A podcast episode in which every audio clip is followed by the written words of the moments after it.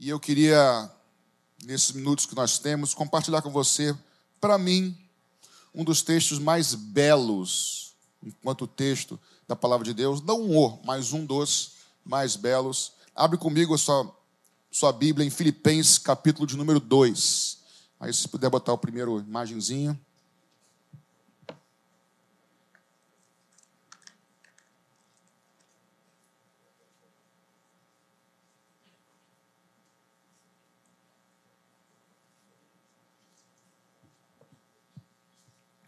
Filipenses capítulo 2. Vou ler a partir do verso de número 5. Todos acharam? Vamos lá? Vou ler. Diz assim: Tenham entre vocês o mesmo modo de pensar de Cristo Jesus. Algumas versões, o mesmo sentimento de Cristo Jesus. Que, mesmo existindo na forma de Deus, não considerou ser igual a Deus algo que deveria ser retido a qualquer custo. Pelo contrário, ele se esvaziou, assumindo a forma de servo e tornando-se semelhante aos seres humanos. E reconhecido em figura humana, ele se humilhou, tornando-se obediente até a morte e morte de cruz. Por isso também Deus o exaltou soberanamente e lhe deu o um nome que está acima de todo nome, para que ao nome de Jesus se dobre todo o joelho dos céus, na terra e debaixo da terra. E toda língua confesse que Jesus Cristo é o Senhor, para a glória de Deus Pai. Que toda língua confesse, todo joelho se dobre, nos céus, na terra e debaixo da terra, porque só o nosso Jesus é Senhor. Às vezes, irmãos, conversava com a minha esposa essa semana, eu comecei, há um tempo atrás, comecei a escrever uma teologia sistemática, dei uma parada, porque é algum projeto bem grande, um projeto de, sei lá, de cinco, seis anos. E eu estava escrevendo sobre, na área de, de teontologia, que é sobre Deus, falando sobre a divindade de Jesus. Existem inúmeros textos ao longo, principalmente do Novo Testamento, que ratifica que Jesus, embora tenha sido 100% homem, ele é Deus, ele é criador dos céus e da terra. E uma dessas inúmeras que às vezes passa cristiano desapercebido é quando a Bíblia fala que Jesus é Senhor. Aqui o Senhor não é só de senhoria ou de não. Quando fala que Ele é o Senhor, Ele está falando que lá no Antigo Testamento, quando o profeta dizia assim diz o Senhor, quando fala que Cristo é o Senhor, é para que reconheçamos quem, nós cantamos, reconhecemos quem tu és. Ele é o Senhor, Ele é Deus, Ele é Criador dos céus e da terra, Ele é o Alfa, Ele é o Ômega, Ele é o princípio e o fim. Nosso Jesus Cristo, nosso líder, nosso mestre, nosso exemplo, Ele é Deus. Mas nesse texto que nós lemos, ou esse texto que nós lemos, ele é bem, ele é belo em termos de, de construção que sendo em forma de Deus, não teve por usurpação ser igual a Deus, mas assim mesmo se esvaziou, fazendo-se como servo, semelhante aos homens, e achado na forma humana, foi obediente até a morte e morte de cruz. Pelo que Deus o exaltou soberanamente. O texto fala sobre a morte, ah, sobre a encarnação de Jesus. O texto fala sobre a morte de Jesus e o texto fala sobre a ressurreição de Jesus.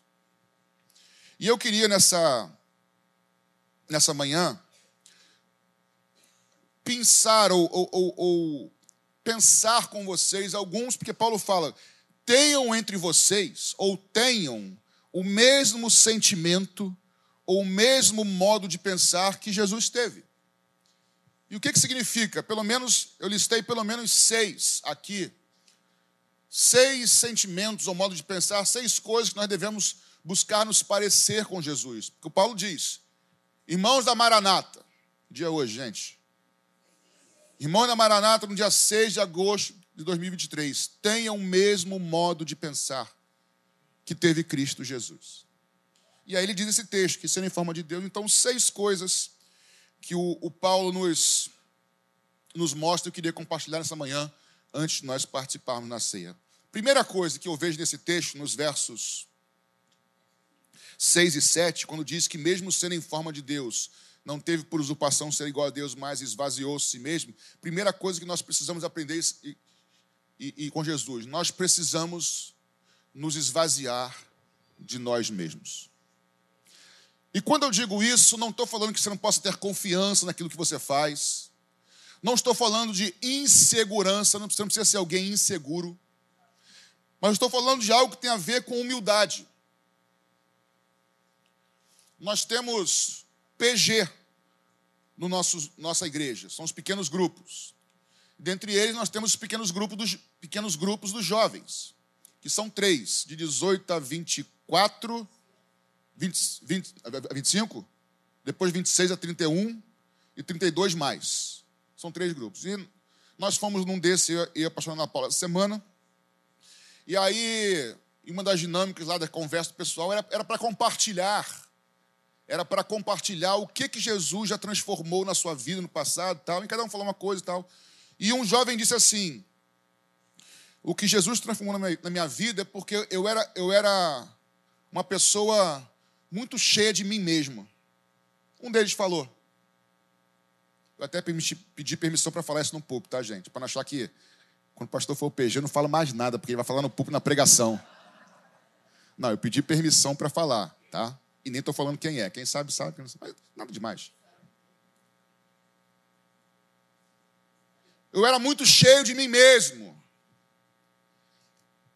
O Tiago diz no capítulo 1, verso 17, que toda boa dádiva e todo dom perfeito vem do lado alto, descendo do Pai das luzes, e quem, em quem não pode existir variação ou sombra de mudança. Meu irmão, se você tem algo de bom na sua vida, e você deve ter, todos temos. Foi Deus quem te concedeu. Foi Deus quem nos deu. Tudo vem dele, não há motivos para nós nos sentirmos ou acharmos que somos melhores do que alguém ou do que o outro. Se temos algo de bom, nós temos coisas boas e coisas ruins, falhas e defeitos e virtudes, mas se temos algo de bom, certamente veio dele, veio do nosso Deus. O texto diz que Jesus, mesmo sendo Deus, ele se esvazia, ou seja, ele abre mão das suas prerrogativas divinas, ele abre mão do seu, do seus, do seu poder. Tudo que Jesus realiza na terra, no seu ministério, na sua vida, ele realiza na dependência total do Espírito Santo.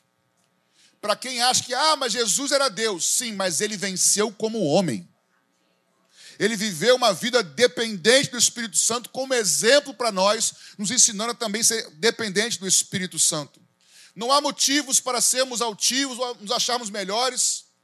Quando fazemos algo bom, alguém aplaude. Irmão, se, repito, se temos algo de bom, vem, tudo vem dele. Na verdade, nós não somos nada, nós estamos. O único que é, é ele. Eu estou com saúde.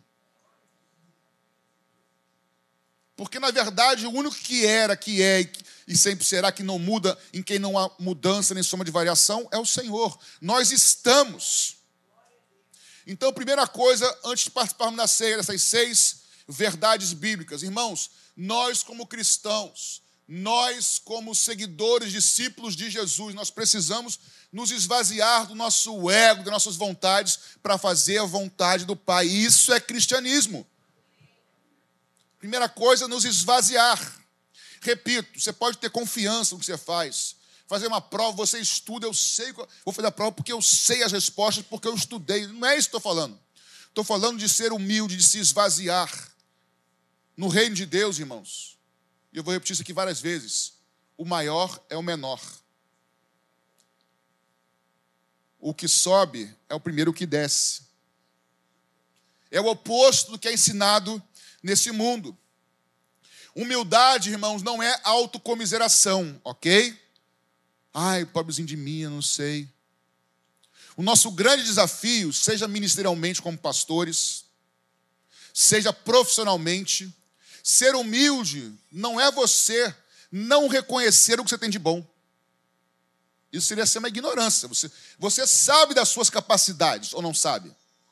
Você sabe o que você estudou, Você sabe dos seus cursos de capacitação. Você, se você é um, é, é um líder na sua, na, sua, na sua, função profissional, se você é um, é um gerente, um diretor, um CEO, não importa se você seja, você estudou, se capacitou, ok, mas quem abriu a porta foi o Senhor.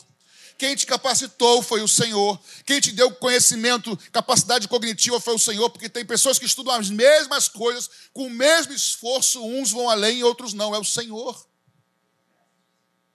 Eu me lembro de uma, de uma história que o pastor Davi me contou, junto com o pastor Paulo, que em certa situação o pastor Paulo falou para um rapaz que estava trabalhando numa certa profissão, que ele estava ganhando é, muito para fazer só aquilo que ele fazia. Essa história, né, Paulinho? Está ganhando, tá ganhando muito, fez só isso aí. Aí o cara falou, tá bom, então o senhor faz aqui. Aí ele foi para o pastor Paulo fazer, fez tudo errado. Aí o pastor Paulo falou, não, você está ganhando até pouco que você está fazendo. Aí ele falou assim: não é que um conhece mais que o outro, existem saberes diferentes. Eu conheço mais numa área, você conhece mais em outra área. Eu sei mais em uma área, você sabe mais em outra. Existem diversos tipos de saber. E ninguém é maior do que ninguém. A mesa do Senhor, no final das contas, nós somos todos irmãos. Todos lavados pelo. Aliás, vamos dar um passo para trás. Nós somos todos naturalmente pecadores perdidos. Somos todos igualmente amados pelo nosso Deus. Somos igualmente salvos, remidos no sangue do Cordeiro.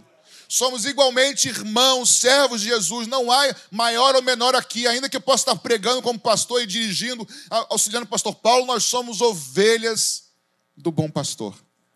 Primeira coisa, irmãos, se humilhe, se esvazie de si mesmo.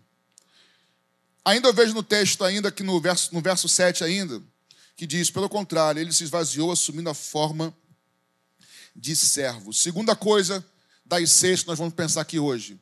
Nós queremos ter o mesmo sentimento de Cristo. Seja apenas servo. Tem a canção do pastor Paulo, servo e nada mais. Jesus fala em Marcos 10, 45. Pois o próprio Filho do Homem não veio para ser servido, mas para servir e dar a vida em resgate por muito. O Filho do homem, Jesus, não veio para ser servido, mas veio para servir e dar a vida por muitos. Irmãos, que honra é ser servo. Secularmente falando, para alguns é uma vergonha. É motivo de inferioridade. Não é assim? Ele é menor, ele é inferior, ele está abaixo mas não há honra maior do que servir. Se o Criador dos céus e da terra, aquele que te criou, que me criou, que me amou e te amou, se ele abriu mão da sua glória e ele veio para servir, por que, que eu e você agora achamos que temos que ser servidos? Pensa comigo, irmão. Se ele, que é o eu sou, veio para servir, o que nos dá o direito de achar agora que eu preciso ser servido? E muitas vezes muitos vão nos servir, não tem problema. Às vezes tem até o inverso. Tem, tem pessoas, por exemplo, que têm dificuldade de serem abençoadas, de receber algo, fica constrangido. Recebe um, elogio, um presente, fica, fica meio de receber, também saiba receber. Mas a questão aqui é que ele, sendo o Criador de todas as coisas, ele se fez porque ele se esvaziou, ele se fez servo. Em qualquer posição, repito, que você esteja profissionalmente na igreja, não importa, diáconos, vocês estão aqui para servir. Pastores, nós estamos aqui para servir. Músicos estão aqui para servir. Professores de escola dominical, para servir. Todos nós somos chamados para servir uns aos outros, não importa a função ou o posto. Repito, no reino de Deus, o maior é o menor. Foi isso que Jesus fez. Quando ele foi lavar os pés dos discípulos de Pedro, sempre Pedro, Pedro falou de jeito nenhum, ele falou: ó, se você não lavar teu pé, Pedro, tu não tem nem parte comigo, então lava tudo, Jesus. Eu parafraseei o texto bíblico, tá? Na versão atualizadíssima. Mas o fato, irmãos, que se ele, queridos, às vezes nós perdemos um pouco o entendimento do que é ser cristão. Ser evangélico não é sentar num banco confortável. Até falava com o Dayan, está no meu lado ali, que banco confortável para pregador é a pior coisa do mundo. Quando era o banco de madeira, irmão, você pregava mais ou menos, ninguém dormia. Agora, se pregar ruim, mal, irmão, já dá aquela. Né? A cabeça já faz assim, já, confortável. Nós precisamos nos esvaziar de nós mesmos, de toda a vaidade, de todo orgulho. O púlpito é um perigo, irmão, sabia disso? Tem um pastor, que foi meu professor da, da Ana Paula no seminário, conhecido aqui da Tijuca, que ele diz assim: ele dizia, né? Eu sei da minha capacidade intelectual, ele falava. Eu sei que, que eu prego, e quando eu prego, a capacidade de conhecimento dele, de, de conhecimento e montar uma, uma exposição bíblica, que eu, eu sei que eu sou bom. Eu peço para Jesus, e ele é bom mesmo. A cada tantas mensagens boas, me dá uma ruim, Jesus. Que eu tenho medo de me perder. É o jeito dele de segurar a onda dele com Jesus. Porque é um perigo, irmão. Os aplausos são um perigo. Nós somos servos e nada mais. Pastor, mas eu sou o CEO da empresa. Sirva os seus funcionários. Não é que você não vai dar direção, não é isso. Mas quando eles veem alguém que serve, a relação muda. Nós somos chamados para servir. Quanta coisa tem, tem, tem aqui para servir. Eu mudei o meu modo, eu e Paulinho, na verdade, nós conversamos, nós mudamos o nosso modo de pensar algumas coisas na igreja. Eu, pelo menos, não vou ficar mais implorando de púlpito para as pessoas trabalharem na igreja e ajudarem a gente. Não vou mais fazer isso. Fiz, não faço mais. Sim, gente, trabalho no ministério, estou precisando de ajuda. Eu não faço, não, irmão. Não quer trabalhar, não trabalha. Você tem que entender que é por uma causa maior. O voluntariado não é porque estão precisando, não. Deus não precisa de nada, irmãos. Ele, a Bíblia fala: ore para que Deus levante mãe de ceifeiros. A gente tem que orar e Deus vai levantar pessoas que vão trabalhar por causa do reino, por causa dele. Nós somos servos chamados para servir. Ah, não está precisando, mas eu vou servir porque eu fui chamado para servir. Não é porque precisa ou não, porque, irmãos, olha o tamanho da igreja. Ah, não precisam de mim. Realmente, talvez não precise, nem de mim, irmão. Se eu sair, tem outro aí para pregar melhor que eu. A questão é, nós fomos chamados para servir. É por um propósito maior. Precisa ter em nós esse mesmo sentimento. Eu preciso me esvaziar. Não é por causa de mim, não é porque sou eu, é porque Ele me amou primeiro, é porque Ele te amou primeiro, é porque Ele desceu da sua glória, porque Ele se esvaziou, eu me esvazio. Porque Ele serviu, eu vou servir e abençoar os outros. E o texto que eu li de Marcos 10, ele diz: Pois o próprio Filho do Homem não veio para ser servido, mas para servir e dar a sua vida em resgate de muitos. Irmão, que honra é você servir e dar a sua vida para resgatar alguns. Não tenho tempo aqui para abrir, mas quem aqui já estava perdido? Todos estavam, mas quem estava perdido e foi resgatado por, por alguém, sendo usado por Deus, você sabe a gratidão que você tem no teu coração, sabe? A gente sabe, irmãos. Que honra a gente ser usado para resgatar vidas. O que é a ceia? Quando daqui a pouco nós vamos pegar o pão e vamos parti-lo.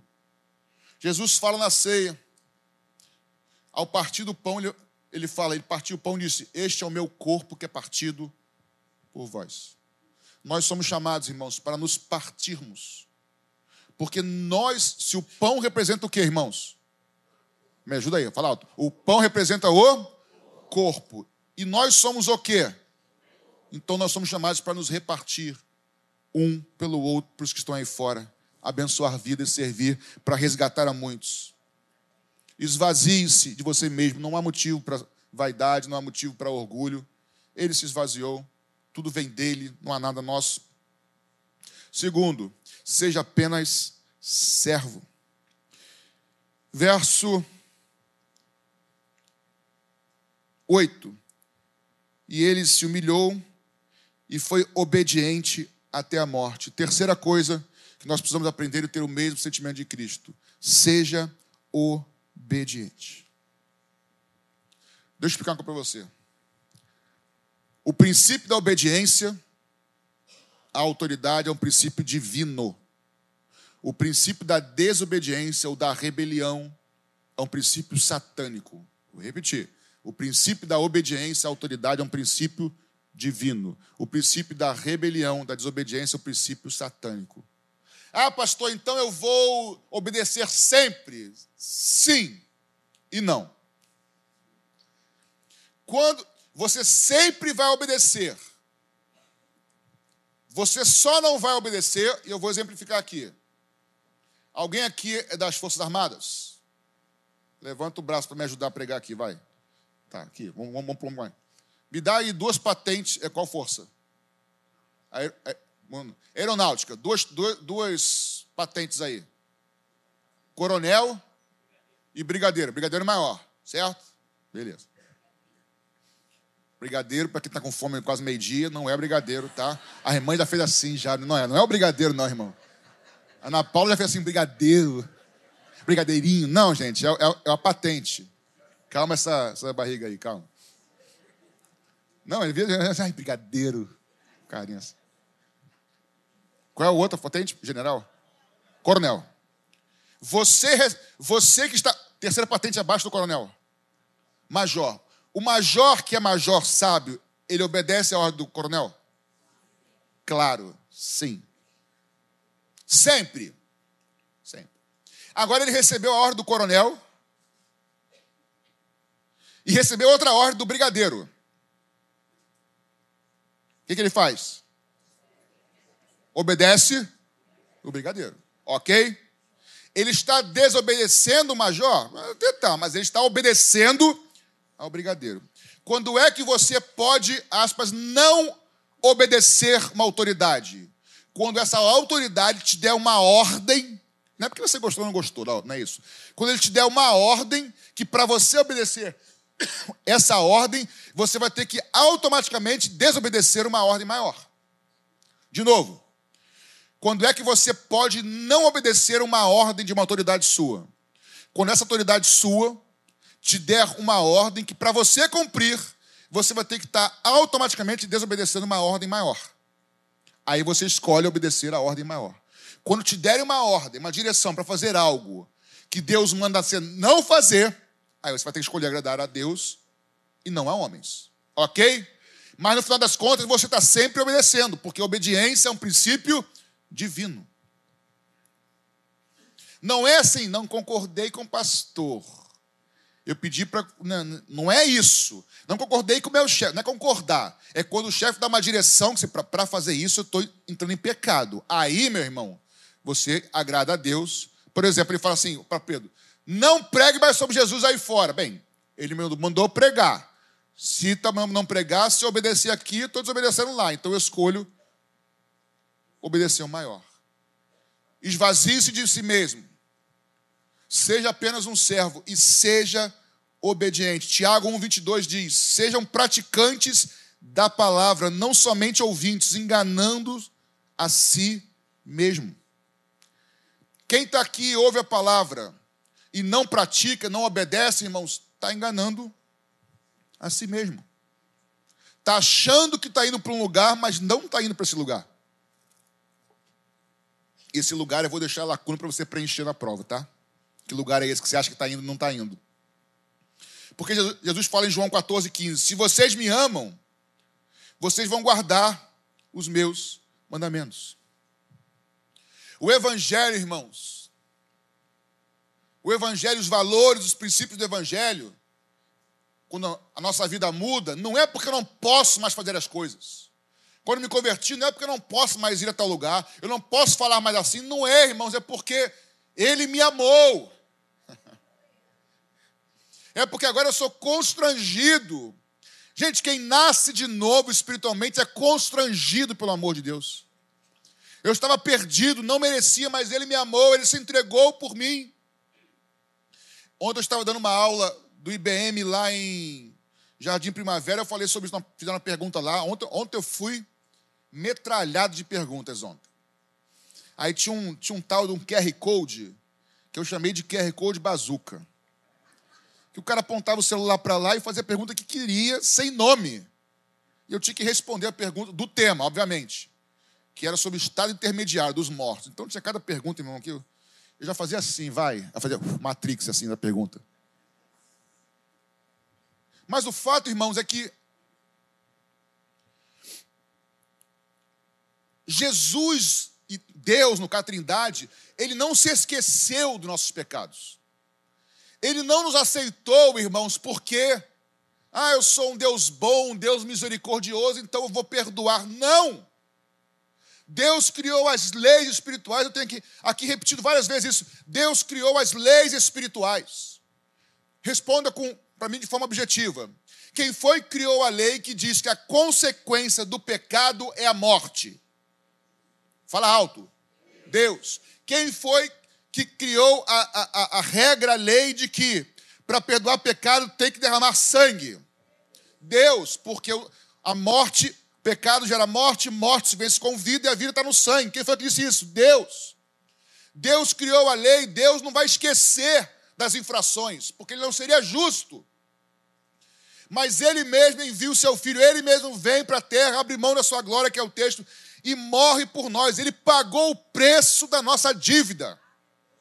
Ele pagou o preço da condenação que estava sobre mim e sobre você. Ele nos comprou.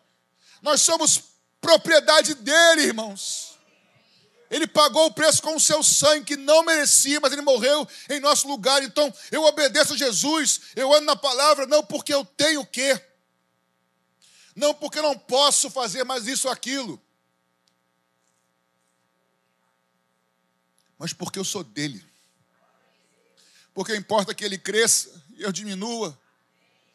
Porque eu não consigo mais viver sem ele, eu sei que sem ele eu estou perdido. Para onde eu irei, Senhor? Para onde nós iremos? Só, iremos? Só o Senhor tem palavras de vida eterna. A obediência, irmão. Ovelha anda atrás do seu pastor. E eu digo, pastor, Jesus. Esvazie-se de você, de você mesmo, não há motivo para a gente ser alguma coisa, tudo vem dele. E se ele tirar, nós não somos nada. Sejamos apenas servos, sirvamos uns aos outros. Sejamos, sejamos obedientes. Quarta coisa que eu vejo nesse texto. Verso 8 ainda, ele se humilhou, tornou-se obediente até a morte e morte de cruz. Ele foi obediente, mas foi obediente até a morte e morte de cruz. Quarta coisa, seja perseverante. Não adianta começar bem, irmão. Tem que terminar bem. Sem dar nomes, por favor, tá? Vigia, varão. Quantas pessoas que você conhece midiáticas, das mídias, pastores, começaram muito bem. E que hoje, pastores é um exemplo, mas tem muita gente que nem pastor é. É muito bom começar bem, mas começar bem não é o suficiente. Tem que terminar bem. Jesus foi obediente até a morte até o último dia, até o fim. Gálatas 6, 9, Paulo fala assim: Não nos cansemos de fazer o bem, pois no tempo próprio colheremos, se não desanimarmos. Vou repetir. Não cansemos de fazer o bem, pois no tempo próprio nós colheremos. Isso se nós não desanimarmos. Meu irmão, talvez você receba, tenha dificuldade na vida, lutas, problemas e aflições, eu queria te encorajar nessa manhã pela palavra de Deus a perseverar em obediência ao Senhor, perseverar em se esvaziar, perseverar em ser apenas servo, perseverar em ser obediente, persevera, porque no tempo certo a gente vai colher aqui ou na glória, não sei, nós vamos colher. A lei da semeadura é certa. Mesmo que você sofra o mal, combata o mal com o bem, porque é assim que Jesus veio fazer e viver, tem o mesmo sentimento que, que ele teve. Combater o mal com o bem é perseverança até o fim. Me perguntaram ontem nessa palestra lá do. nessa aula ontem lá no, do IBM de, de primavera. Tudo que nós. Quem fizer o mal aqui vai, vai pagar o mal aqui. Eu falei, gente, tem gente que faz o mal aqui e paga aqui. Tem gente que faz o mal aqui e não paga aqui. Vai pagar lá, mas vai pagar, algum lugar. Porque a lei da semeadura é certa. O que a gente planta, a gente vai colher. Plante o bem, querido. Abençoe pessoas. Não fale mal. Se tem algo para falar mal, não fala. Se for para abençoar, fala três vezes. Sirva pessoas. nos versos 9 e 10, eu vejo o seguinte.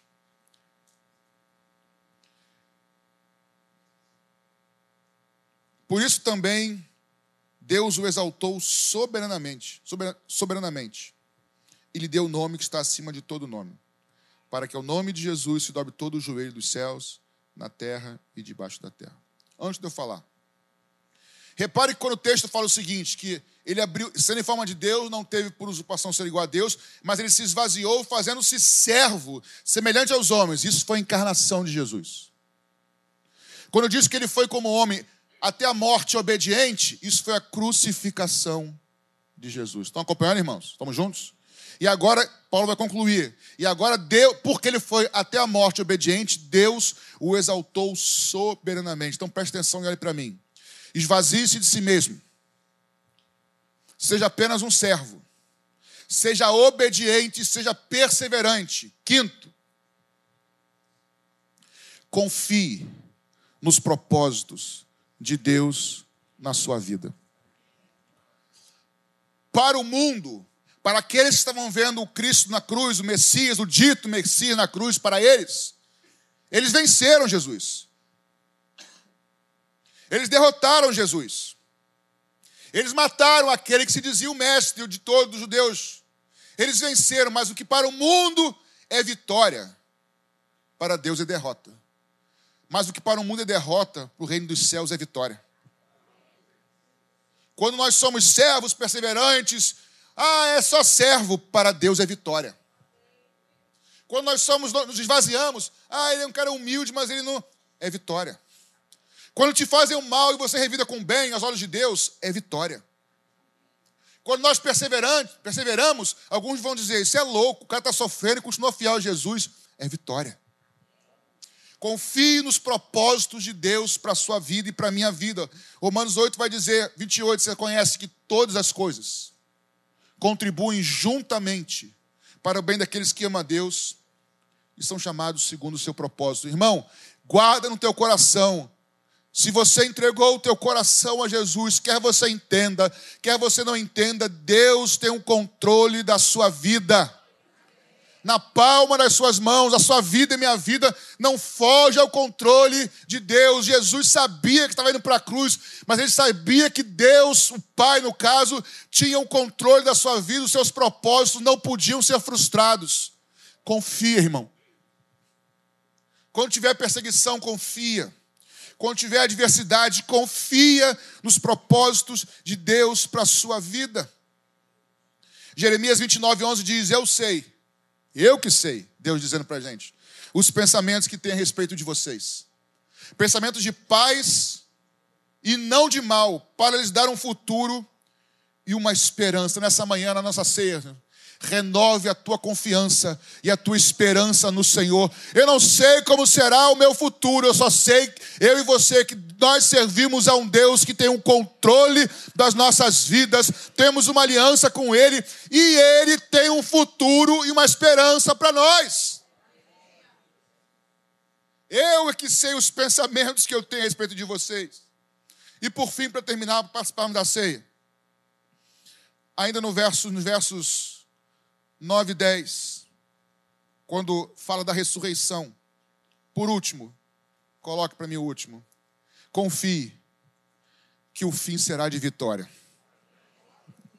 O nosso fim será vitorioso.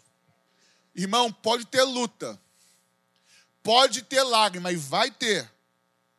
Pode ter adversidade, e vai ter muita mas confia nos propósitos da soberania de Deus na sua vida e confia que o fim é glorioso. O fim é de vitória. Não sei se o fim de uma causa, um fim, não, mas não sei. Eu sei que não, eu não quero fazer promessas que não são bíblicas. Eu sei que o fim com Jesus é de vitória.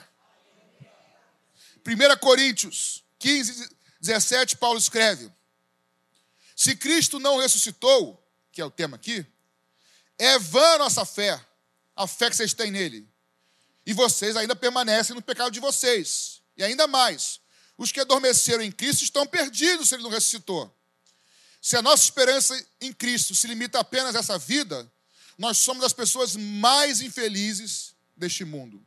Mas de fato, Cristo ressuscitou dentre os mortos, sendo ele a primícia dos que dormem. Meus irmãos, você que entrou aqui cansado, sobrecarregado em lutas, saiba, se você tiver os mesmos sentimentos que Jesus teve, eu e você, o final da nossa caminhada que na verdade é o início de uma eternidade, aleluia, com Ele. É de vitória, é de glória, é de bênção, é de paz, é de eternidade. Então vai valer a pena estar com Jesus. Ontem me perguntaram no assunto da, da, do, do estado intermediário dos mortos. Ah, mas tem uma doutrina que é o sono, é, é, o sono da alma. Uma doutrina, ao meu modo, ao nosso modo da, da Maranata, equivocada, em que a pessoa dorme e fica inconsciente. E pior, quando chega na eternidade, não se lembra de nada. Por quê? Aí me perguntaram ontem, pastor, olha a lógica. Eu falei, ah, estou ouvindo. Quando eu me lembro de algo ruim, eu sofro. Ou melhor, ele falou assim: a Bíblia diz que lá na eternidade não tem mais sofrimento, lágrimas, choro. Não é verdade? Eu falei, é verdade. Aí ele falou assim: quando eu lembro de algo ruim, ruim, eu sofro. Logo, se não vai ter sofrimento lá, eu não vou o quê? É lógico, só que está errado. Por quê? Porque a premissa sobre qual essa lógica é feita está equivocada, porque ele está pensando que lá é o mesmo corpo daqui. Então a premissa é lógica, mas está errada. O raciocínio é lógico, mas está errada a premissa. Como, por exemplo, me perguntaram ontem, nada a ver, mas só para você entender. Ah, pastor, se Deus proibiu consultar os mortos, é porque é possível consultar os mortos, certo? Eu falei, é errado. Por quê, pastor? Porque Deus também proibiu consultar, ou melhor, adorar outros deuses. Não proibiu? Sim ou não? E por acaso existem outros deuses? Não, ele proibiu Deus porque sabe que por trás disso há engano, por trás disso existem obras malignas, existem demônios, a mesma coisa com os mortos. Eu falei para eles, ou seja, é lógico, mas não é verdadeiro. Então, irmãos, na eternidade, queridos, voltando aqui ao texto, não tem amnésia, tem corpo glorificado. Eu vou chegar lá, eu vou encontrar com o meu Salvador, e eu vou saber lá, eu, eu vou subir adorando, dizendo: Obrigado pelo teu sangue, Jesus. Obrigado pelo teu. Oi, imagina, cheguei lá, quem é você? Ah, eu sou Jesus. Jesus que Jesus, não lembro nada. Você foi salvo por cruz que cruz. Não tem isso, irmão.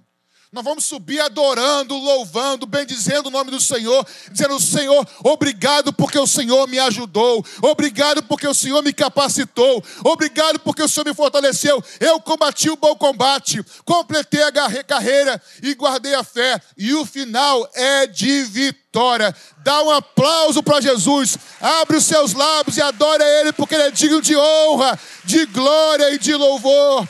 Aleluia, aleluia.